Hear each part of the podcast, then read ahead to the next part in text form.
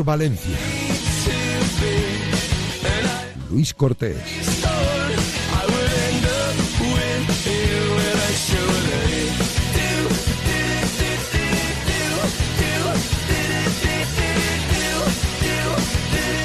Saludos, ¿qué tal? Son las 7 y un minuto de la tarde y como cada día aquí comienza Marcador Valencia, que bien sientan, ¿no? También estos parones por selección porque podemos tener pues más horas de deporte local aquí en eh, Radio Marca Valencia y hoy, mañana y el mismo jueves pues tendremos Marcador Valencia para contaros una horita de fuego, una horita de deporte única y exclusivamente eh, en clave valenciana. Bien es cierto que a partir de las 8 de la tarde, pues seguirá, en este caso, Pablo Parra con su marcador nacional, donde por supuesto podéis eh, seguir informándoos acerca de todo el deporte que pasa en nuestro país y donde por supuesto si hay algo que contar del deporte valenciano, como lo hacemos siempre, lo haremos. Hemos contado muchas cosas en el directo Marca Valencia de hoy. Hemos hablado del Valencia, de cómo está la enfermería. Hemos hablado de la reunión que ha tenido hoy Corona con un intermediario argentino que trabaja sobre todo con temas de Liga Árabe.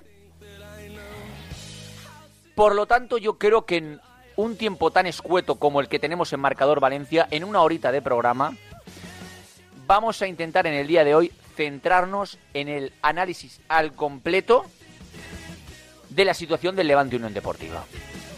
Yo creo que toca. También hablaremos del Valencia y la última hora de cómo está el equipo del Pifo Baraja. Vale. Pero es que el Levante jugó ayer contra el Racing de Santander en el Ciutat y cayó por dos goles a cuatro. Vamos a intentar en el día de hoy, yo creo que nos va a dar tiempo, hacer una visión, un análisis general de todas las situaciones del Levante. La primera, la deportiva. Ayer perdió el equipo. Muchos análisis dicen que tras una mala segunda parte. También lo dijo el propio Javi Calleja en rueda de prensa. Yo creo que el Levante fue superior al Racing de Santander en la primera parte, es cierto. Pero tampoco vi una superioridad tan, tan grande como yo entendí al entrenador del Levante y a otros analistas. Por ejemplo, a Noel Rodilla, que hoy ha dicho que fue superior el Levante en la primera parte al Racing. Yo vi a un Íñigo Vicente en los primeros 45 minutos muy activo, a un Arana muy activo, a un Andrés hasta que se lesionó muy activo, y a un Racing que llegó al área de Joan Femenías con peligro. Es cierto que la primera parte fue para mí ligeramente mejor el Levante. Y en la segunda parte, el equipo, sobre todo en labores defensivas, no solo la defensa, yo me gusta englobar a todo el equipo, cayó. Al igual que cayó el, el Racing de Santander en la primera parte a nivel defensivo. Porque para mí, la defensa del conjunto rival en los dos goles del Levante es una defensa grotesca. Vamos a hablar de lo deportivo, no solo del Racing de Santander, en general del Levante. Y lo vamos a hacer con un jugador histórico del Levante, que además yo creo que analiza muy bien el fútbol, que sigue trabajando en el mundo del fútbol como agente y que ha jugado al fútbol hasta bien hace poquito, que es Rubén Suárez.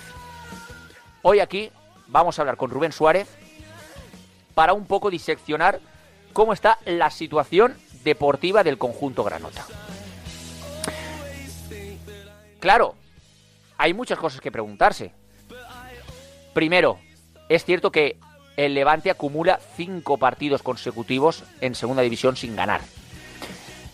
Pero aún así hay una cosa positiva, que es algo que también nos encontramos la temporada pasada, y es que los rivales del Levante no ganan tampoco. O sea, esta jornada el Eibar perdió contra el Oviedo, ojo al Oviedo, ¿eh? Yo al Oviedo nunca le he quitado ni le voy a quitar hasta que me lo diga la clasificación de la lucha por entrar en el playoff de ascenso. No de ascenso directo, pero sí en el playoff de ascenso. Donde empataron Leganés y Valladolid. Claro, al final el empate del Leganés en Pucela, viendo los otros resultados, ha sido buenísimo. Al igual que el empate del Valladolid. Donde sí que es cierto que ganó el español, pero le ganó al Elche, que es otro rival que está ahí ahí con el Levante por entrar en playoff por el ascenso. Y luego, pues bueno, el Tenerife tampoco ganó. En general fueron resultados propicios que hacen que la derrota del Levante, pues dentro de lo malo, tampoco sea catastrófica. Pero claro, esto nos lleva al otro análisis. Si hubiera ganado el Levante, hubiera sido la monda. El Levante ahora está a tres puntos del playoff por el ascenso, que no es mucho. Está a cinco puntos del ascenso directo, que no es ni, menos, ni, ni mucho menos mucho. Y está ya a 11 puntos del liderato, que sí que es mucho. Pero bueno, oye, opciones hay. ¿Qué pasa con Calleja? ¿Es el momento ahora de tomar una decisión con el entrenador? Parece que no. Nos lo vamos a preguntar nosotros a modo de debate. Pero la información es que en el Levante va a continuar Calleja.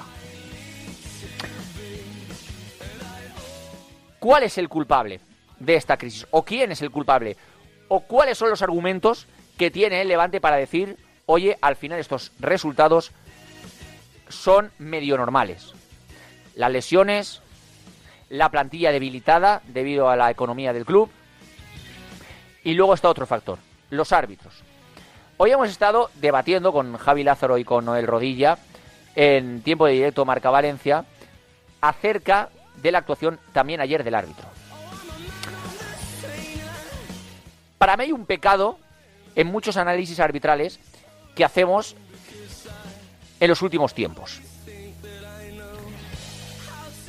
Y es que tendemos a quitarle importancia a las situaciones previas al gol.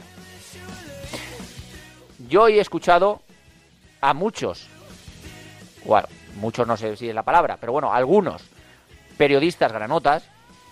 He escuchado, por ejemplo, a, Mario Lupión en Cope. He escuchado aquí a Noel Rodilla y a Javi Lázaro. Decir que no les parece falta en el primer tanto de Arana del Racing de Santander. Para mí hay falta previa. Yo realmente en protocolo VAR no sé si es suficiente para que entre el VAR a la hora de anular un gol. Pero esa falta se hace en una jugada normal que no acaba en gol, en un lance de juego normal, y para mí es falta. Y para mí es falta.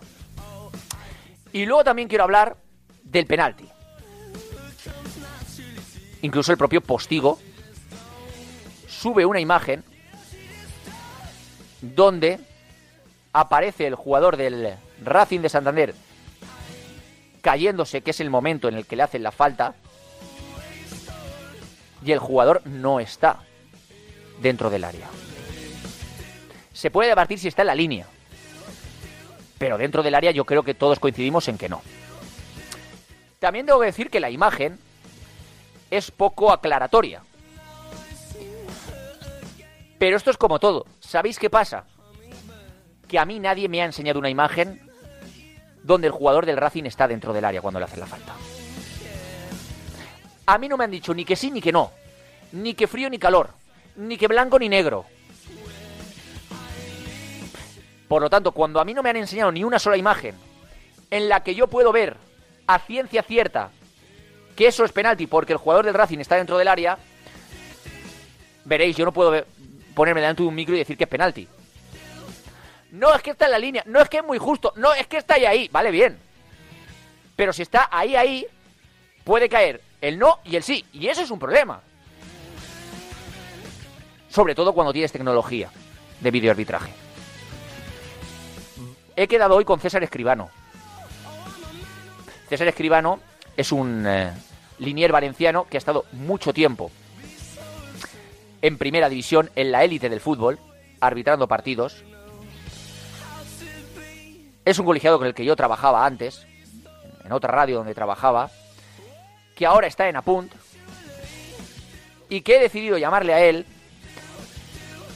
porque creo que nos puede dar una visión más cercana de un equipo valenciano que ahora mismo lamentablemente compite en la categoría de plata.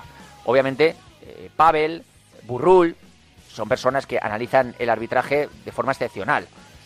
Pero claro, ven tantos y tantos y tantos partidos al cabo del día que preguntarles por uno en concreto pues igual a ellos se les hace más difícil. Pero no a César Escribano, que ahora mismo además está trabajando para Apunt, para el medio de comunicación eh, local aquí público valenciano. Y también además mi trocito de radio para agradecerles a los compañeros de Apunt que hayan permitido sin ningún tipo de problema, sin ningún tipo de problema, que César Escribano esté hoy con nosotros. Por tanto, vamos a hablar de lo deportivo con Rubén Suárez. Vamos a hablar de lo meramente arbitral con César Escribano y cuánto puede influirle al Levante las decisiones arbitrales en todo este inicio de temporada.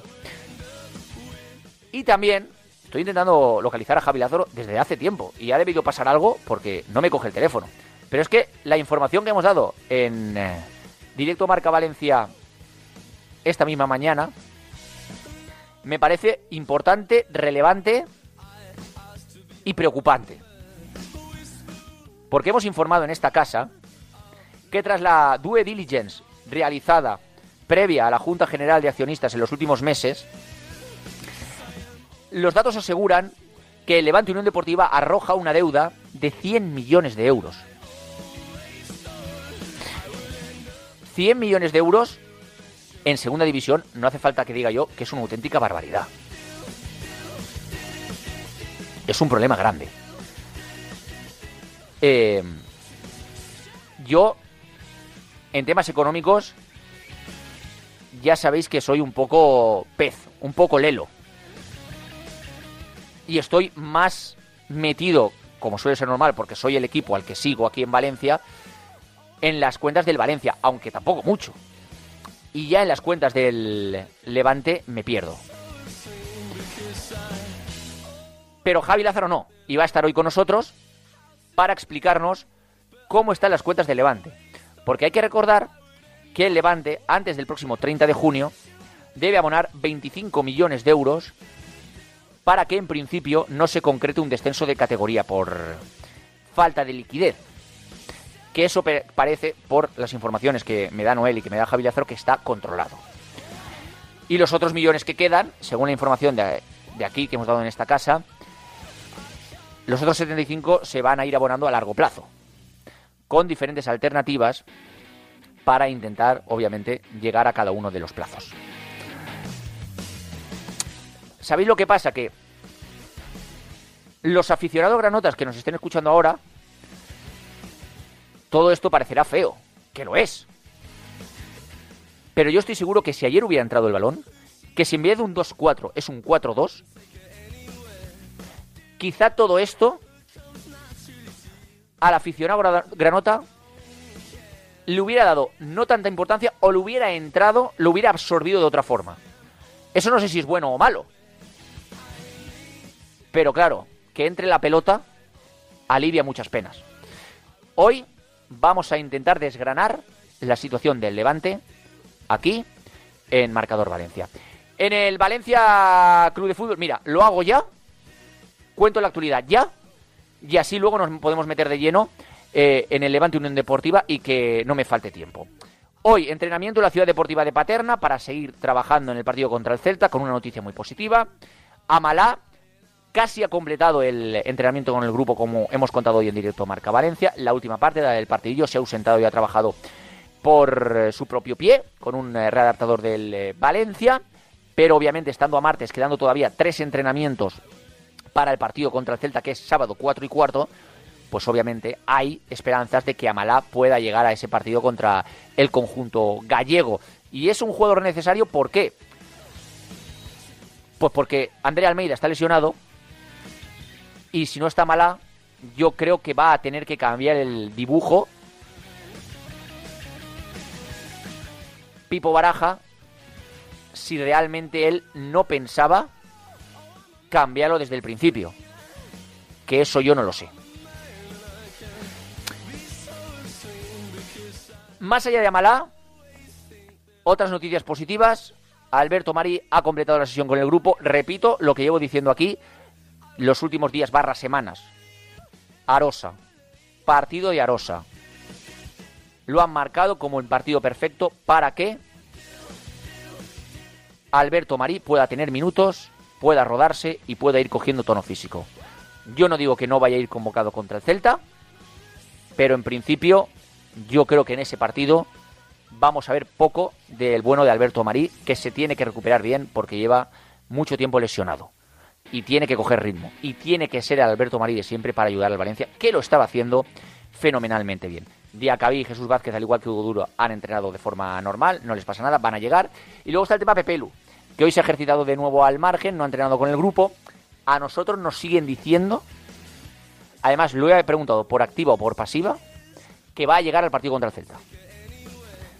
Que obviamente hay que gestionar esfuerzos, que él venía agotado muscularmente, con problemas en el psoas, además, no graves, y leves, y que hay que tenerlo entre algodones para que llegue al partido contra el Celta. Pero que va a llegar a ese partido. Luego está la mala noticia que es la de Andrea Almeida que sigue ejercitándose al margen en el gimnasio y ni siquiera pisa césped. Todavía no se ha solucionado su problema de espalda. Esta es la actualidad, la última hora del Valencia Club de Fútbol, más allá de la noticia que hemos dado, y es que Fabián Bustos, intermediario, representante argentino, que trabaja mucho con el fútbol árabe, se ha reunido hoy con eh, Miguel Ángel Corona para tratar temas sobre todo relacionados con Arabia. Mm, obviamente mm, no me han querido especificar el qué, pero sinceramente yo creo que es porque él querrá saber. Sensaciones pasadas sin información, ¿eh? Si hay algún jugador del Valencia que puede llegar a interesar en Arabia, si ellos estarían dispuestos a venderlo. Así está la situación del Valencia Club de Fútbol. Em, en el Valencia Basket, pues bueno, no corren buenos tiempos en eh, este ah, momento de la temporada para el conjunto de Alex Mumbrú. Nueva derrota contra Basconia. 83 a 74 en el partido del pasado fin de semana. El siguiente que viene es el jueves en Grecia, 8 y cuarto Euroliga contra Panathinaikos, pero haciendo un análisis de los últimos tres partidos contra rivales fuertes y duros españoles, derrota contra el Real Madrid 73 a 76, derrota contra el Barça 74 a 70 y derrota contra Basconia 83 a 74. Ha caído cruz la moneda en esos partidos. Eh, bueno, ahora le viene Panathinaikos y luego en Liga va a un eh, a una cancha donde en principio es sencilla, que es la de Palencia a ver si ahí puede rascar algún punto el Valencia Basket, algún punto no, una victoria en este caso porque es básquet. A ver si puede rascar una victoria el eh, conjunto Taroncha y olvidarse, al menos en liga, de las últimas derrotas. Y por supuesto, si en este caso gana Panathinaikos en Euroliga y recupera la buena racha también en la máxima competición europea, mejor que mejor. Por cierto, hoy es martes, y como suele ser habitual aquí en Marcador Valencia los martes, tendremos la sección dedicada al deporte femenino, acabado en A, en este caso, que es la sección Teika. Hoy, centrado en, primero, en el fútbol femenino, porque nuestro compañero Pablo Parra ha estado en el día de hoy con una internacional, de nuevo, del Valencia Club de Fútbol en Madrid, como es Enid Salom, la ha entrevistado y hoy escucharemos a Enid Salom aquí en Marcador Valencia, además de hablar de hockey con Carlos García Cuenca, el seleccionador español de la absoluta de hockey, que va a concentrarse a partir del próximo 26 de noviembre aquí en Valencia y nos va a contar cómo podéis ir a ver a la selección española de hockey, entre otras cosas. Pues este es el menú hoy de Marcador Valencia. Tenemos muchísimas cosas que contar y como siempre poco tiempo, ¿no? Al final siempre nos quejamos del tiempo. Es que necesitamos más tiempo aquí en el deporte valenciano. Como siempre, con Pascual Zamora en la dirección eh, técnica, con Luis Cortés, un servidor en labores de producción y de redacción. Estáis aquí, en vuestra casa, en Marcador Valencia, en Radio Marca. Y si queréis, os podéis quedar con nosotros hasta las 8. You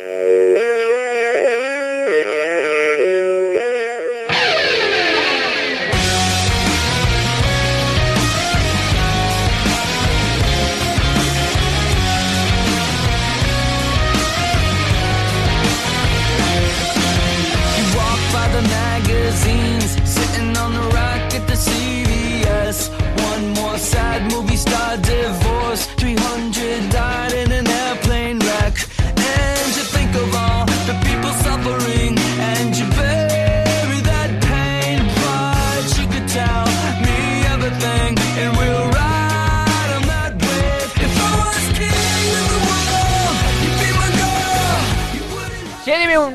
21 minutos de esta tarde de martes, donde tenemos que empezar en este caso con la mala noticia de la derrota del Levante Unión Deportiva y todo eh, lo negativo que trae esa derrota a nivel clasificatorio, a nivel sensaciones y por supuesto que no lo hemos dicho, eh, pues el desvanecimiento al final del partido de Brugui, que gracias a Dios ha acabado en un susto y que tras pasar una noche en el hospital IMED, hoy le han dado el alta bueno de Brugui. Lo más importante, por supuesto, del partido.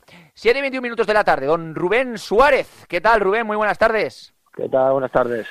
Bueno, eh, para el apasionado Granota, como tú lo eres, que has eh, dado muchos años de tu carrera por ese club, buenos años, eh, y qué años del, del Levante Unión Deportiva, ¿eh? cómo disfrutaban allí los, los granotas. Pues no son muy buenos. Pasan, ¿eh? Y pasan rápido y, y, y, el mundo del fútbol yo creo que como en la vida, en, en, un segundo cambia. Para bien o para mal, pero en un segundo cambia y, y ya no solo para el Valencia, sino también para el, para el Levante está cambiando a mal. Eh, Rubén, derrota ayer contra el Racing, si hubiera ganado el Levante, lo decía, eh, se hubiera puesto muy bien en este caso, porque se hubiera metido yo creo que prácticamente ya en posiciones de playoff por el ascenso o empatado con equipos de playoff por el ascenso. Y eso dentro de lo malo es positivo porque a pesar de que pierdes sigues estando a tres puntos, que es una distancia bastante prudente, ¿no? Eh, el objetivo sigue estando ahí, a pesar de estar cinco partidos consecutivos sin ganar. Y de todo lo malo, eso quizás es lo único positivo, ¿no? Sí, ¿sabes qué pasa? Que está muy igualada la categoría. O sea, al final, no sé si prácticamente hasta el Levante tiene hasta el puesto, creo que 14 15 a 3 puntos, y por arriba lo mismo. Está, está muy igualada. El problema ya, más que los resultados, es un poco la, la, la sensación, ¿no? Y, y bueno, yo creo que, que no tenemos, no, no venimos de muy buenas muy buenas sensaciones. A ver, esto es segunda división, es una categoría muy dura, muy larga, no se asciende ahora, se asciende, eh, hay que llegar vivo los últimos 10 partidos de liga, 8, pero sí que es verdad que, un poco las sensaciones pues pues no están no están siendo siendo buenas, ¿no? Y, yo creo que es un poco lo que lo que hay que lo que hay que cambiar. Eh, vale, vamos por parte, Rubén. Primero, la plantilla. Es obvio que se ha debilitado debido a las dificultades económicas del Levante. Ya no tienes un Pepelu, ya no tienes un Campaña, eh, ya no tienes futbolistas que eran diferenciales en muchas eh, posiciones, ya no tienes un Dani Cárdenas, que para mí también, pese a que Femenías me parece un grandísimo guardameta, está recibiendo críticas para mí injustificadas, porque me, gusta bastante Femenías como eh, guardameta, pues Dani Cárdenas también era muy eficiente. Eh, ya no tienes futbolistas que marcaban las diferencias, y eso, quieras o no, en una plantilla se nota. El cambio de muchos futbolistas por otros nuevos, incluso muchos de ellos que no están acostumbrados a estar en un equipo con objetivos tan grandes como el Levante Unión Deportiva, se debe de notar tanto, tanto como dicen algunos, o la planificación deportiva ha sido tan buena como para que no se note.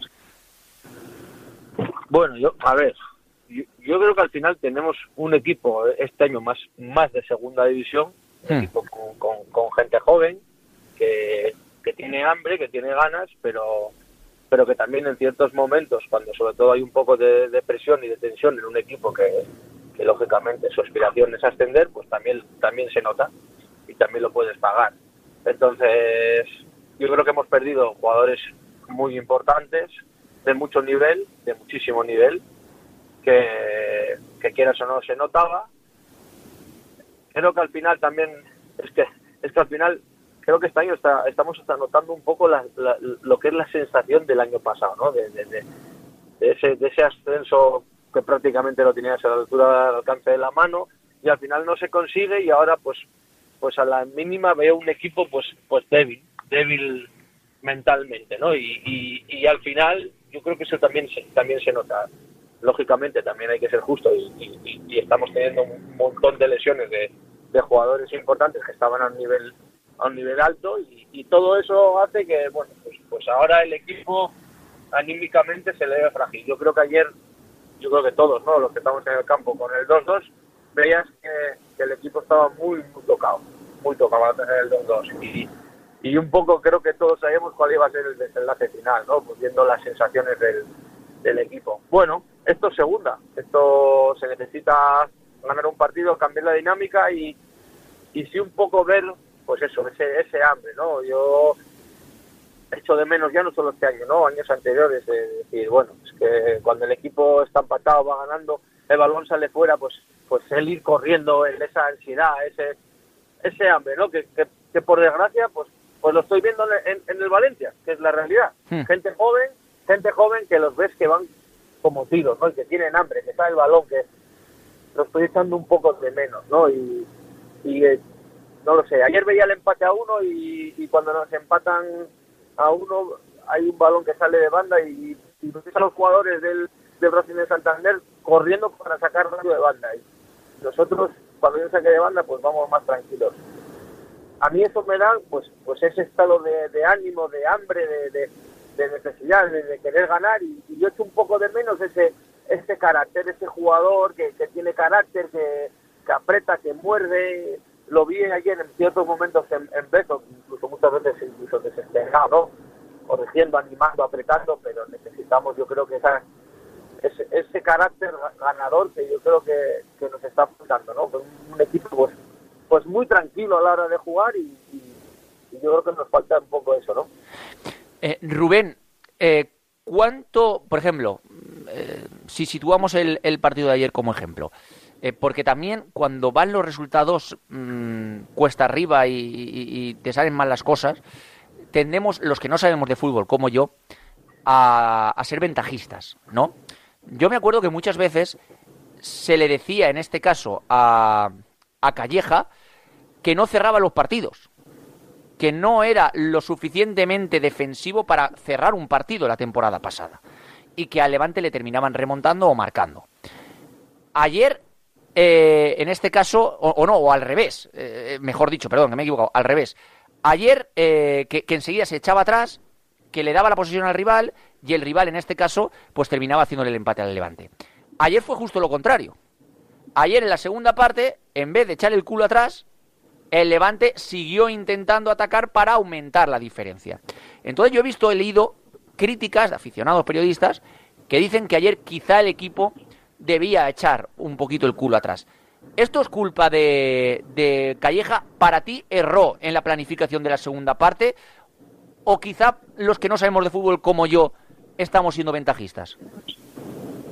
¿Sabes qué pasa? Que, que yo al final considero, que lógicamente un entrenador es muy importante porque al final yo siempre lo digo, el equipo es el reflejo de lo que de lo que hay en el banquillo. O sea, si tú tienes un entrenador con carácter, que, que no para, que tal, pues, pues, el equipo tiene carácter y si tienes un entrenador un poco más tranquilo, pues el equipo seguramente sea más tranquilo, a no ser que tengas ese tipo de jugador que, que al final no hace falta que, que le digan nada, que es un poco, claro, me estás poniendo en una situación que en la que yo viví prácticamente el entrenador cuando llegaba a los partidos no tenía nada que decir, o sea, porque porque tenemos un equipo en el cual a la hora de jugar ya sabíamos lo que había que hacer, en las buenas y en las malas, o sea, íbamos sobrados de, carácter, de experiencia, de veteranía, de saber leer los partidos, entonces soy un mal ejemplo en eso, la verdad.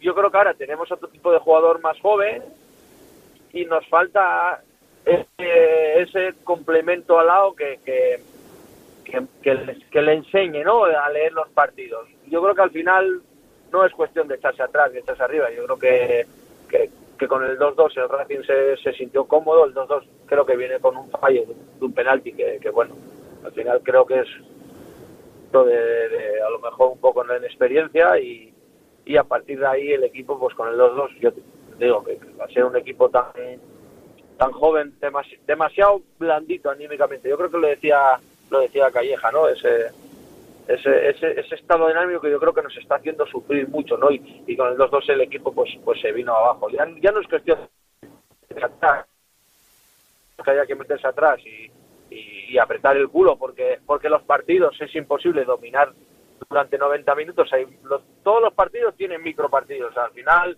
hay momentos en los que tú dominas, momentos en los que te dominen, y hay que saber leerlos y saber sufrir en los momentos que toca, ¿no? Y, y, ayer nosotros, en el momento en el que nos tocaba sufrir, nos hicieron el 2-2 y el equipo pues, pues se vino abajo, dado un poco la situación pues, pues de los últimos partidos que yo creo que nos está, nos está pesando. Eh, Rubén, ¿tiene crédito Calleja porque eh, y me refiero que si tiene crédito porque mm, no sé qué porcentaje de culpa tiene el entrenador de Levante de todo lo que está pasando, porque es cierto que lleva cinco partidos consecutivos sin ganar, que es una cifra bastante amplia. También es muy cierto que está muy cerca relativamente de las posiciones de playoff por, por, por ascender. Mm, pero ¿cuánta culpa puede llegar a tener Javi Calleja? Y sobre todo, si te pregunto cuánta culpa, también te tengo que hacer la pregunta eh, de si realmente se debe plantear el Levante un cambio en el banquillo. Bueno, es una pregunta difícil. La verdad que al final yo suelo ser respetuoso con, con todos los profesionales porque yo creo que es muy difícil entrenar, muy difícil. Eh, hay que controlar muchas cosas, muchos jugadores, cada uno de una manera distinta y, y el club tiene que es el que tiene que decidir. Yo, yo, yo creo que bueno que no es una situación fácil, que, que no es una situación fácil también por el por la cantidad de lesiones que hay, que no es fácil para un entrenador llegar y, y durante muchos partidos tener cuatro o cinco jugadores en el banquillo del filial. No es, no es sencillo. Entonces, bueno, también hay que mirar eso, pues el tema de las lesiones musculares, eh, si también vienen muchas veces eh, producidas por el campo, por cómo está el campo. Es que, es que hay, muchos factores, hay muchos factores, cada uno tendrá su porcentaje de, culpa, pero sí que es verdad que, estamos a tiempo de todo, de todo porque estamos ahí, eh, todo está muy apretado y, y queda muchísimo por delante, muchísimo. Yo me acuerdo nosotros el año del ascenso, nosotros nos vamos en vacaciones de Navidad a creo que dos puntos del descenso y la segunda vuelta que hacemos es increíble y consigues el ascenso. O sea que, bueno, estás a tiempo de todo, pero sí que es verdad que yo creo que, hay muchas cosas que hay que mejorar a nivel de, de juego, a nivel de agresividad y sobre todo a nivel mental. Yo creo que, al final, cuando el equipo pierde, pero la gente ve que, el equipo va de verdad, que genera, pero y no solo digo por jugar al fútbol, ¿eh? que a veces eh, no solo jugar al fútbol es dar 50 toques y meter un gol, es ver ese equipo que va de verdad, que va, que compite, que, que balones divididos muerde, que sale el balón y corre, que entonces yo creo que las necesitamos, las necesitamos porque eh, componer la cuadrada y jugar bien muchas veces no te sirve, porque hemos visto ayer el Racing que, que jugaba muy bien al fútbol, que salía desde atrás muy bien. que, que se la jugaban, que incluso el Levante apretando con dos arriba y ellos abrían los dos centrales y empezaban a jugar con el portero pues esa es la agresividad que necesitamos para morder, para que no salgan de ahí, para balones divididos. Y yo creo que es el Levante, pues a día de hoy no lo tiene, no lo tiene. Y, y, al final el aficionado lo que quiere es que tu equipo compita y muerda. Que luego encima juegas bien, pues muchísimo mejor. Yo creo que el Levante tiene jugadores de muchísima calidad, pero necesitamos competir y, ser... Y por competir pasa no solo por jugar bien, sino por ser anímicamente muy fuerte, muy fuerte. Entonces, a día de hoy, pues no lo tenemos. Yo creo que el equipo lo vimos en también en Leganés. Que sí, que, que Leganés todos estamos de acuerdo que, que, el gol es un robo. Eh, creo que es una equivocación grave, pero aún así queda una segunda parte y no te puedes ir del partido. Y yo creo que el equipo se fue del partido, ya sea por la situación injusta del gol o por lo que sea, pero pero yo creo que esas cosas no tienen que no tienen que afectar no tienen que afectarnos porque porque el partido del día de Leganés no se acabó con el gol mal anulado y ayer se acaba con el 2-2 entonces creo que ahora anímicamente estamos flojitos Rubén Suárez, como siempre, es un auténtico placer charlar cada día contigo de fútbol y que nos enseñes eh, pues eh, las cosas internas que hay dentro de una situación tan difícil como es la que vive el Levante. ¿Vale, amigo? Bueno, un abrazo, un abrazo. un abrazo bueno, y, que queda mucho, ¿eh? Sí. Que, escúchame, que no nos den por muertos, que si algo tiene este club y esta camiseta es que sabe salir de las situaciones más complicadas. No es la primera ni la segunda vez que lo hacemos, así que bueno, queda mucho por delante. A por todas siempre, Levante. Un abrazo, Rubén. Bueno, un abrazo. En el Grupo Sanitario Rivera trabajamos hoy por la sanidad del mañana, por una atención sanitaria excelente, humana y sostenible. Nacimos hace más de 25 años para mejorar tu salud y bienestar, para demostrarte que tú estás en el centro de todo, convirtiéndonos así en un referente de la gestión sanitaria, porque de la responsabilidad nace la confianza. Somos Rivera, somos salud responsable. Si quieres seguir al minuto toda la actualidad deportiva, ser el primero en enterarte de las noticias más relevantes y vivir todo el deporte en directo, descárgate ya la app de marca. Resultados y clasificaciones, los mejores directos, agenda de televisión, notificaciones personalizadas de tu equipo, modo oscuro y mucho más. Accede al instante a la información deportiva que más te interesa con marca, la app número uno para vivir el deporte. Estás escuchando Marcador Valencia con Luis Cortés. 7 y 36 minutos de la tarde de lo deportivo con Rubén Suárez pasamos a lo más estrictamente económico. Algo que ya sabéis que a mí me marea mucho, pero a él no. Javi Lázaro, ¿qué tal? Muy buenas tardes. Muy buenas tardes, Luis Cortés. Mira, antes de entrar en, un tema económico, déjame eh, que, te cuente una cuestión de actualidad pura y dura que tiene que ver con Valencia, no directamente con el Levante, pero casi, porque estamos viviendo, yo creo que así va a ser, si, si no pasa nada extraño, los últimos minutos como profesional de alguien del que hemos hablado mucho en los últimos años, como es Pablo Andújar. Sabes que está disputando la Copa eh, Bridge en Está, está Pepe Lu ahí también viéndolo. Sí, que, que, que, va a ser exactamente el último instante ¿no? en el que Pablo Andújar va a actuar como profesional y es verdad que no, no ha empezado muy bien en su primer partido ante Martín Landaluce, que es uno de los chavales que viene con más proyección en España, ha perdido el primero 6-3, está en el segundo 4-1 abajo, así que salvo que sea un cambio radical de los acontecimientos, en los próximos minutos vamos a vivir lo que es la despedida del deporte profesional de un ejemplo ¿eh? como, como profesional como es Pablo Andújar, un gran nota de pro, pero que bueno, le toca ya pasarse más a la organización del tenis como uno de los creadores de este torneo en esta temporada, sino además ya tendrá que dejar las pistas de dentro, tendrá que hacerlo desde fuera.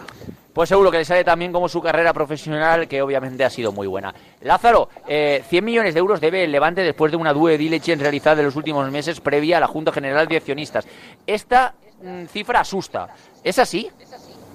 Sí, sí, sí, la, la, cifra es así. Yo creo que los eh, seguidores de la Unión Deportiva en los últimos tiempos han ido asumiendo que el agujero era grande y que cada vez podía serlo más. Ya veníamos avisando. Es verdad que no son unas cifras eh, que puedan, mm, yo diría que no pueden sorprender de forma radical a aquel que sigue la tendencia natural del día a día. O sea, que, ya veníamos anunciando de que cada vez la cifra parecía más grande. Incluso compañeros han estado hablando de 90, 95 millones de euros. Hoy incluso hay quien piensa que, en el fondo va a ser algo más, pero en el club los números con los que cuentan hoy después de la due diligence son los que contábamos esta misma mañana. Hablamos sobre todo de la cuestión más urgente, que son 25 millones que son los que tiene previsto, y es verdad que esto ya eh, eh, venimos hablando desde el pasado verano, para solventar la temporada, son esas cifras de urgencia que el Levante tiene que superar lo antes posible. Ahora luego hablamos de ese tema que es muy importante, pero aparte de esos 25, eh, Luco, a largo plazo hay 76 millones en concreto pendientes de, de pago, y ahí es donde es verdad que la cifra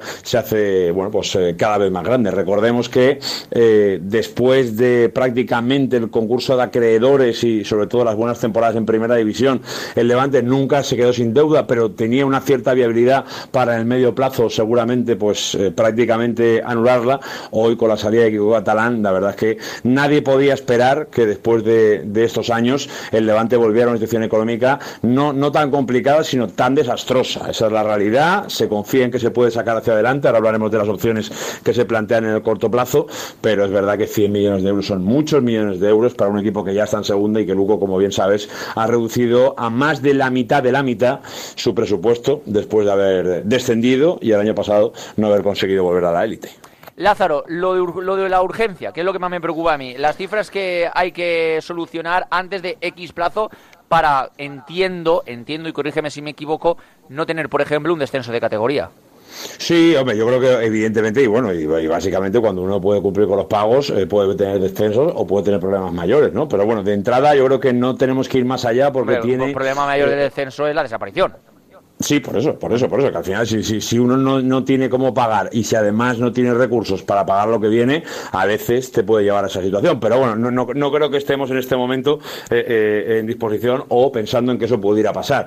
Pero bueno, eh, yendo directamente a la información pura y dura de cómo solventar el corto plazo, que es lo que tiene ahogado un poquito al club a día de hoy, estamos hablando de un menos 25 a principio de, de temporada, que tiene dos vías, dos vías que se están planteando por parte de la, de la fundación y por supuesto caso también por parte de José Dambila, como, bueno, al final el empresario que está asumiendo la responsabilidad de todo esto y que también en parte va a tener que poner pasta encima de la mesa. Hay dos vías, hay una que es más global, que es la que llevaría a una ampliación de capital, donde eh, prácticamente el 50% de esa ampliación de capital la pondría José Dambila y a partir de ahí buscando socios que pudieran entrar en la compra de acciones al máximo nivel para obviamente eh, intentar eh, conseguir una inyección de esos 25 millones de euros de los que estamos hablando y luego hay un plan B que es realmente el plan A del pasado verano y que fue que la, Fundación del Levante aceptó que es básicamente los famosos 5 millones de euros para quedarse con el 30% de las acciones del Levante con unos 10 millones más de crédito eh, participativo, que en definitiva sería un crédito a largo plazo que en su momento obviamente mm, recuperaría aquel que ponga el dinero, que en gran parte sería eh, José Dambila, y luego una parte, que yo creo que es una parte que es lo que más le puede interesar al seguidor de Levante Unión Que podría llegar a nivel de ingresos. Eso supone que entre lo que se ha vendido y lo que se pueda vender, tanto en invierno como en verano, cuadrar esos 25 millones que faltaría. Hablaríamos de unas cifras en torno a unos 10 millones de euros, dependiendo un poco de cómo acabase todo. Bueno, eh, la fundación. Perdona, 10 millones de euros de, venta de jugadores. 10 millones. Claro, claro. Bueno. Claro. Bien. hoy en día no tiene Levante tanto para vender. Yo creo que no. pero bueno, eso ya es otra cosa. Bien. Eh, sí, sí, Lázaro, perdona. A mí me ha sorprendido, pero bueno, eso ya. Eh, ellos son más profesionales que yo. Dale. Claro, pero, dicho eso, además, eh, eh, yo creo que lo que a mucha gente eh, le puede tirar para atrás es todo lo que supone la venta del club, o en definitiva la venta de ese 30% del accionariado que acabaría ya en manos privadas, quitemos el nombre de por medio, sea José Dambila, que en este caso sería el que se lo quedaría, para al final ingresar 5 millones de euros. Que 5 millones de euros nos puede parecer mucho o nos puede parecer poco, y sinceramente para una situación como esta a mí me parece poco, porque quedarte un porcentaje tan alto de un club como es el Levante deportiva, eh, no deja de ser llamativo que por 5 millones de euros uno lo pueda hacer. No tienes el control, pero prácticamente, ¿no? Entonces, eso chirría. Y chirría porque dentro del problema del Levante no deja de ser un 5% de su problema. Y con 5 millones de euros, teniendo la posibilidad de ampliar capital, quizá pudiera tener más sentido inyectar el capital directamente al club y no tener que pasar por la, por la fundación. No lo sé, esta es la información a día de hoy, se están manejando estas opciones. Yo creo que sería interesante que la fundación fuera un poquito más clara de lo que lo está haciendo, pero esta es la realidad económica en la que está el Levante hoy, Luco, y las opciones para sobre todo solventar un problema a corto plazo que es el que tiene antes de acabar esta presente temporada. Por cierto, una cosa, por cierto, antes de que se nos olvide y de que cerremos, eh, el Levante tiene que presentar todo esto en su junta de accionistas. De momento no hay fecha y el Levante tampoco tiene claro si la va a poder hacer cuando le gustaría hacerla, que es después de, que, de que pase Nochevieja o en definitiva el 2024, pero eso es una cuestión que está por ver y que está por confirmar. Pues Lázaro, yo creo que hemos repasado, aunque sea rápido todo. Vamos a cerrarnos ahora en lo arbitral, que voy a llamar a César Escribano. Te mando un abrazo enorme y mañana a partir de la 1 y 5 del mediodía, más directo Marca Valencia, ¿vale? Absolutamente. Mañana, por cierto, tocaremos mucho Mundial 2030, que la gente no se lo pierda. Nuevo estadio de Mestalla 2030. Así que mañana todo el mundo al loro de, de directo Marca Valencia a partir de la 1 y 5. Un abrazo, Lázaro. Un abrazo, hasta ahora.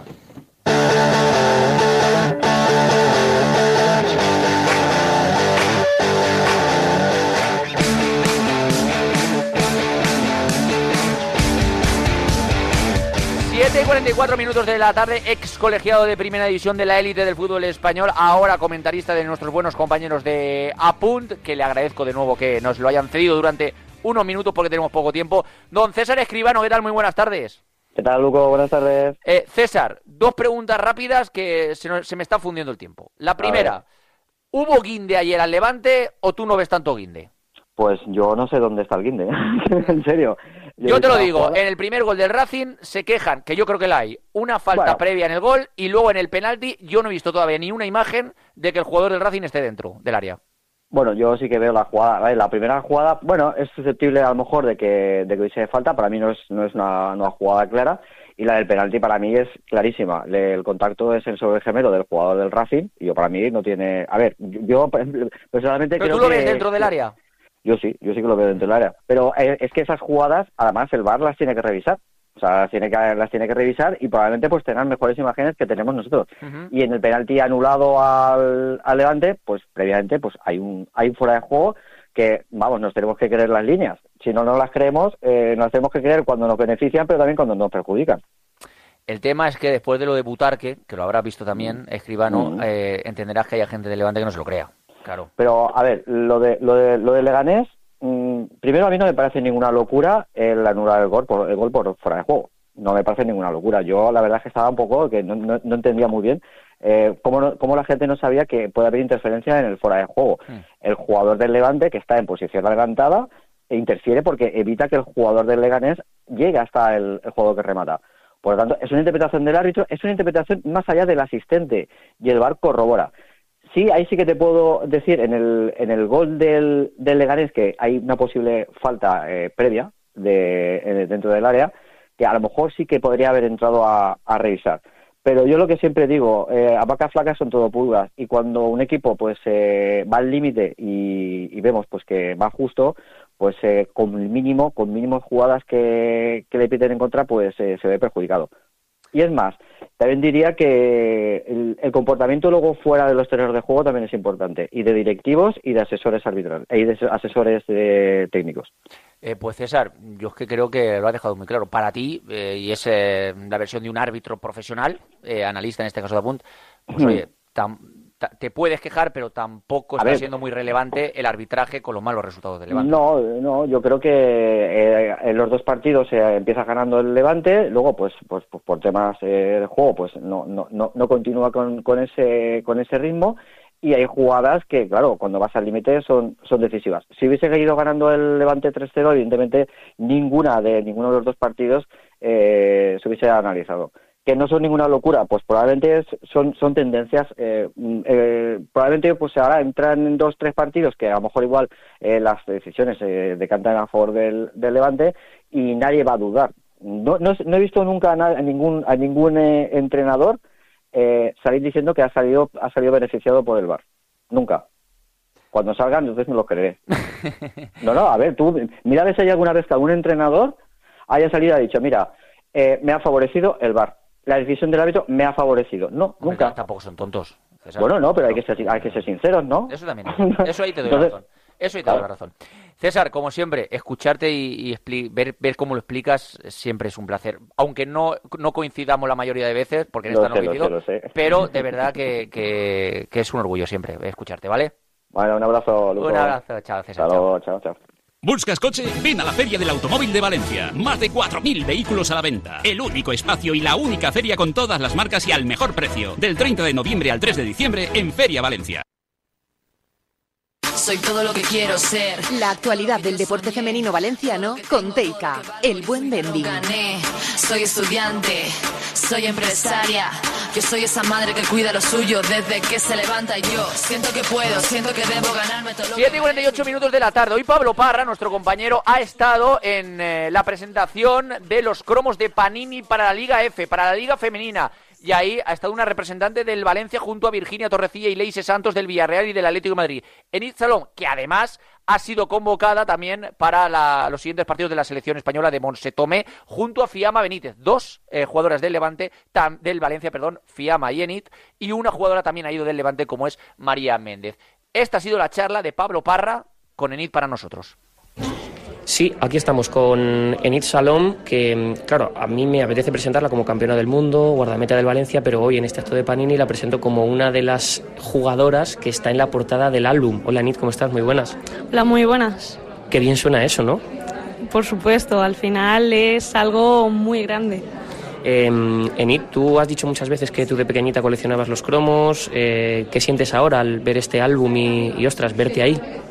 Pues, eh, como he comentado antes, es un, es un orgullo estar ahí. Al final es como volver otra vez a la infancia, de, de volver a coleccionarlos, como cuando era muy pequeña y intentaba completar todas las colecciones posibles. Entiendo que hay ahora niñas que tienen mucha ilusión y muchos niños por conseguir tu cromo. Eh, Eso creo que ya has dicho que te genera una felicidad casi más grande incluso que, que a ellos que les toque tu cromo, ¿no? Sí, porque cuando terminan los partidos, eh, ver que te piden fotos y que te piden ah, que, que firmes el mismo cromo es como, ostras, o sea, es algo muy bonito. Eh, Enid, ¿cómo cambia la vida eh, el cromo de ser campeona del mundo? Que ese también entiendo que lo tienes guardado, que, que salió en Panini. Bueno, eh, la verdad que ese cromo me lo guardo para mí, es, es creo que el mejor cromo que tengo hasta, o sea, a día de hoy, Ojalá que, que, podamos conseguir cromos más chulos, más importantes aún, que sería buena señal. Desde luego que, que sí. Oye, ¿qué tal de la, de la lesión? Ya has este pasado fin de semana. Entiendo, tengo a Luco muy pendiente de que, de que regreses porque dice que eres la mejor portera de la Liga F cuando hablamos. Bueno, dice eso, pero porque creo que soy uno de sus ojitos derecho, pero nada. En verdad, eh, muy bien de la lesión. Espero poder eh, seguir teniendo esa confianza del club, eh, poder seguir trabajando y ahora mismo coger sensaciones. Me pegó un clausulazo en el fantasy de marca tremendo, en casi voy a Valencia y le, y le mato, ¿eh? bueno, a ver, ahí ya os peleáis vosotros. Pues eh, lo, haremos, lo haremos, porque desde luego eres una de las guardametas más codiciadas. Pues, Enid, dime una última. ¿Cuál es el cromo que más ilusión te hace tener de tus compañeras? De mis compañeras. Eh, yo creo que me haría bastante ilusión el de Fiamma y el de Anita, que tienen uno especial. Pues mira, pues eh, eh, si me tocan a mí, yo te, escribo y te, y te los mando. Hoy, por cierto, hay concentración de la, de la selección. Bueno, hay lista de, de Monse en un ratito. Con la lesión y eso esperas estar, si no, te da un poquito más igual, lo tienes un poquito de lado. Obviamente a mí, por supuesto, como siempre me encantaría estar en esa lista. como he comentado antes también, tengo que, ser realista con, lo que hay, con lo que ha pasado. Eh, ahora mismo prefiero no pensarlo mucho porque realmente puede, puede que no esté seguramente y no pasa nada por ello, lo que te he dicho a volver, o sea, seguir teniendo confianza, coger sensaciones y trabajar para, para volver en una futura. Pues Enid, que muchísimas gracias y que haya muchos más cromos muy bonitos en tu carrera. Muchísimas gracias. Seika, el buen vending, te ha ofrecido la actualidad del deporte femenino valenciano, porque cuando juegan ellas, ganamos todos. Ganamos todos.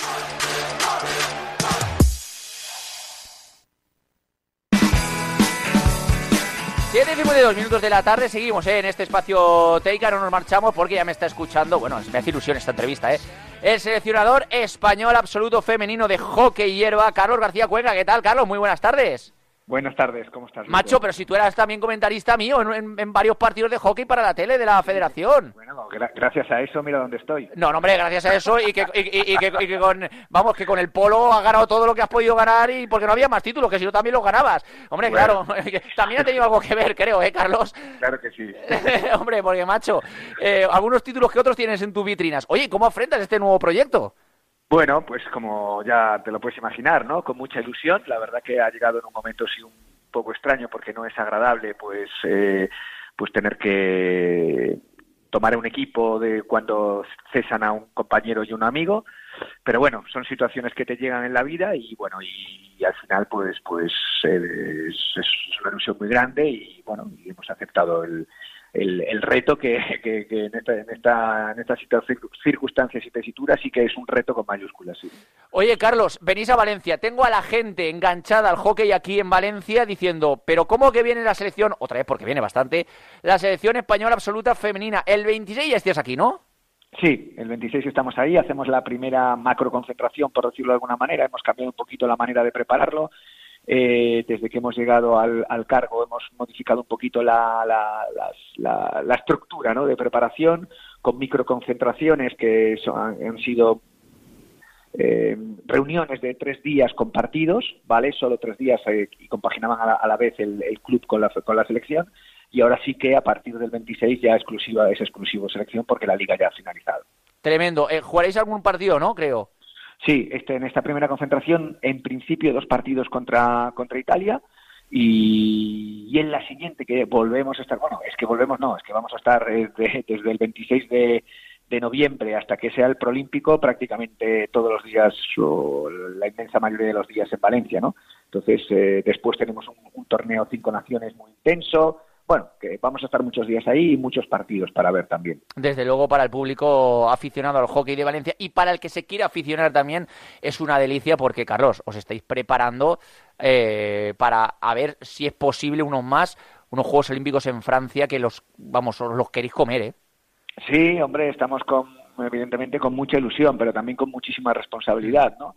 Eh, además, eh, hemos ampliado el grupo de jugadoras, hemos generado un bueno, un ambiente de, para sacar a las jugadoras un poco de su zona de confort, que yo creo que era el problema que había, problema no, ¿no? La circunstancia que, mm. que había anteriormente y bueno, creo que las cuestiones están funcionando, las, las jugadoras están trabajando muy bien, el staff, eh, hay staff que vamos a decirlo nuevo y otro que continuamos y, y nos estamos entendiendo súper bien y bueno, pues con mucha ilusión y como comprenderás con muchísimo trabajo y también lo que digo, con muchísima responsabilidad porque la, la, el reto es, es, muy grande y, trascendente también, claro. Eh, Carlos, ¿cuál es la impronta de Carlos Cuenca como seleccionador? Porque yo entiendo que tú habías sido entrenador del Polo muy exitoso. Eh, ahora te embarcas ahora en este proyecto, ojalá para el bien de España, toquemos madera, también tan exitoso como el Polo, sería una muy buena noticia. Eh, ¿qué, impronta quieres dejar en esta selección española absoluta para, para también los que somos un poco ignorantes a nivel táctico-técnico del hockey? ¿Cómo va a jugar la selección española de Carlos Cuenca? Bueno, eh, a ver, aquí hay dos, dos, dos, maneras de entender esto, ¿no? Nosotros eh, venimos de un... Yo he estado trabajando con el antiguo seleccionador, con el que, mm, ya os digo, ¿eh? un gran amigo, un gran compañero y, he aprendido muchísimas cosas con él.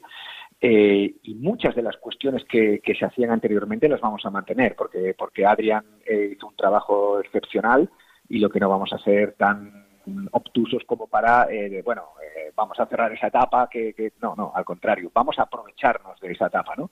Y a partir de ahí, pues evidentemente tiene que haber las unas, unas cuestiones o, consideraciones eh, propias del nuevo staff, ¿no?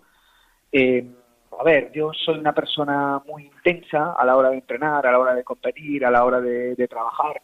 Eh, tengo también la característica de que fuera de esos, de esos momentos de, trabajo, de, competición, soy muy próximo, muy cercano al, jugador, en este caso a la jugadora.